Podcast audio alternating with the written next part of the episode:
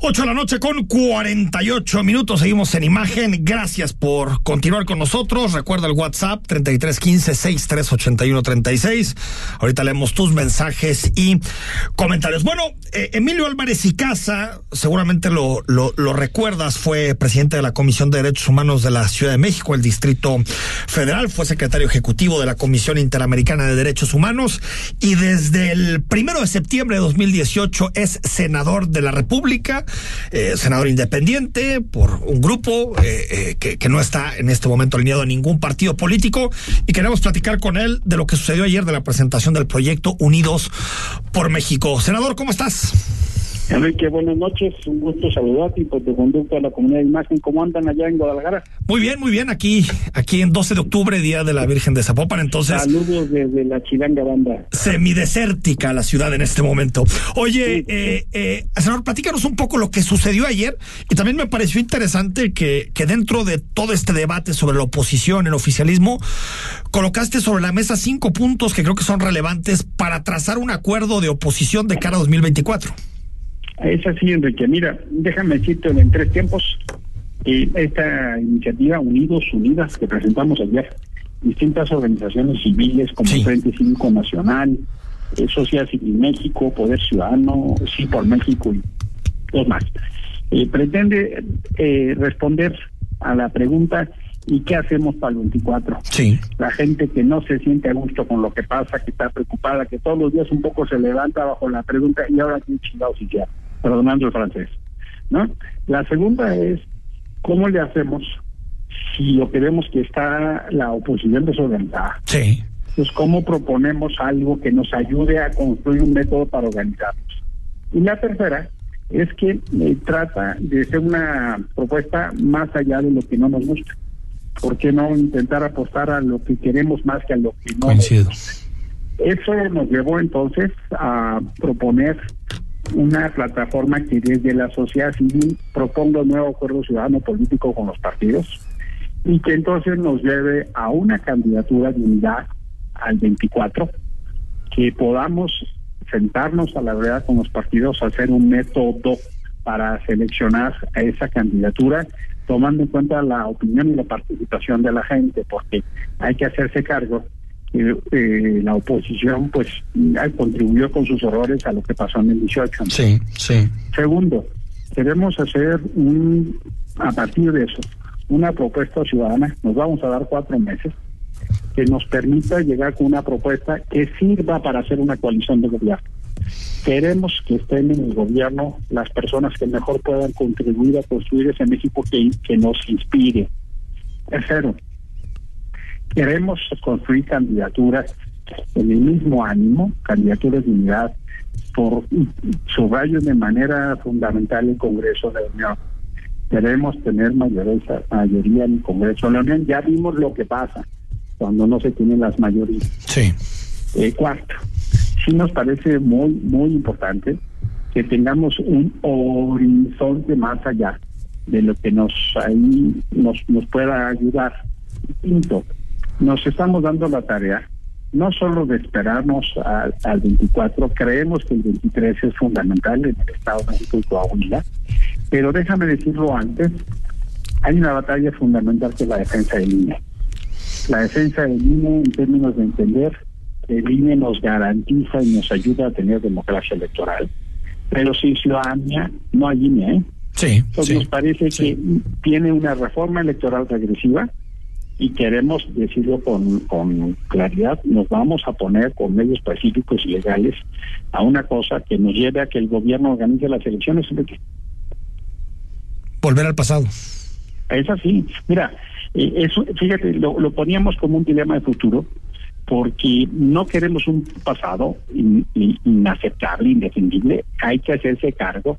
El PRI y el PAN cometieron muchos errores y por eso la gente estaba harta. Hay que hacerse cargo, ¿eh?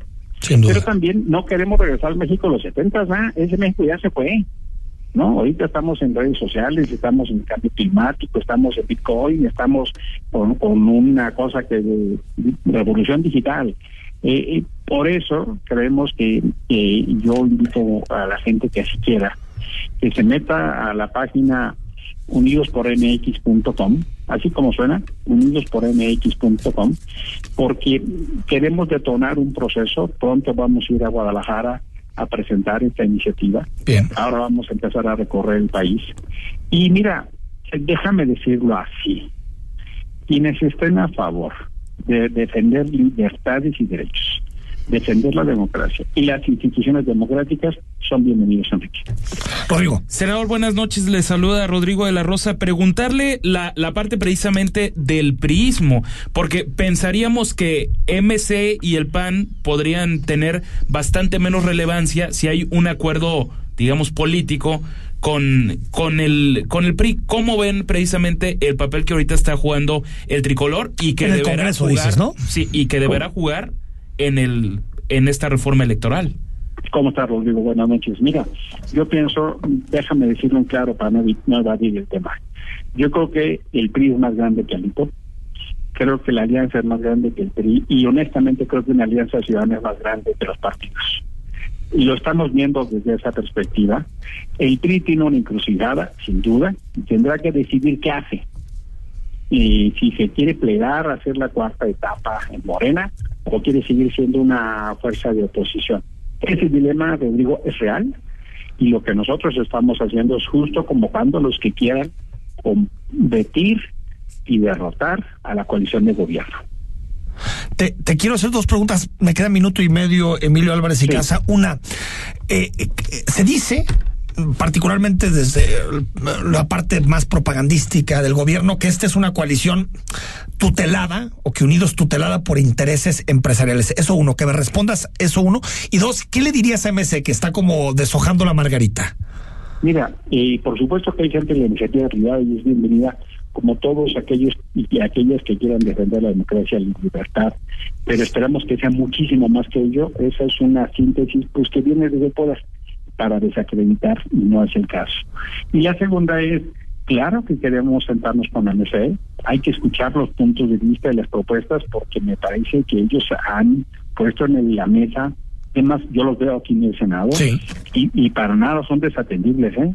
Yo creo y espero que podamos construir un entendimiento porque mira, lo que pensamos es que con una candidatura de oposición ganamos y con dos lo más probable es que perdamos. Sin duda, sin duda. Senador Emilio Álvarez y Casa, te mando un abrazo y me dio gusto saludarte. Igualmente, fuerte abrazo. Gracias. Enrique Arturo. Ahí está. Pues muy- las ideas muy claras, ¿no? Yo la verdad es que se me hace que es una de las mentes, Emilio Álvarez y Casa, más claras. ¿No?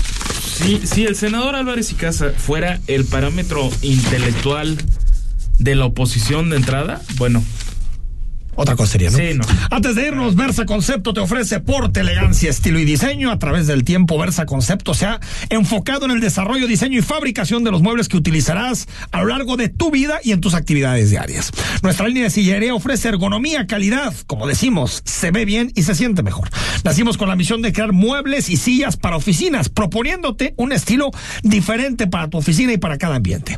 Hoy somos la empresa líder en el ramo, revolucionando por completo la industria del mobiliario, tanto en Guadalajara como en todo el país. También Versa Concepto participa en Neocon, la Feria Internacional del Mueble de América, donde expone las marcas internacionales más importantes y, por cierto, lleva la mayor comitiva de estudio e investigación. Versa Concepto ofrece servicios integrales de proyecto llave en mano y diseña trajes a la medida para que siempre los clientes de Versa Concepto estén satisfechos. Somos empresa en expansión, diversificando en nichos mobiliarios adicionales a oficinas, corporativos y escuelas, tal como es el mercado de la hospitalidad. Versa Concepto siempre importante y presente en imagen Jalisco. Señor Rodrigo de la Rosa, mañana será jueves y estás convocado a esta mesa. y será hasta mañana y estaré con mucho gusto. Soy Enrique Tucen, que descanses, mañana será jueves.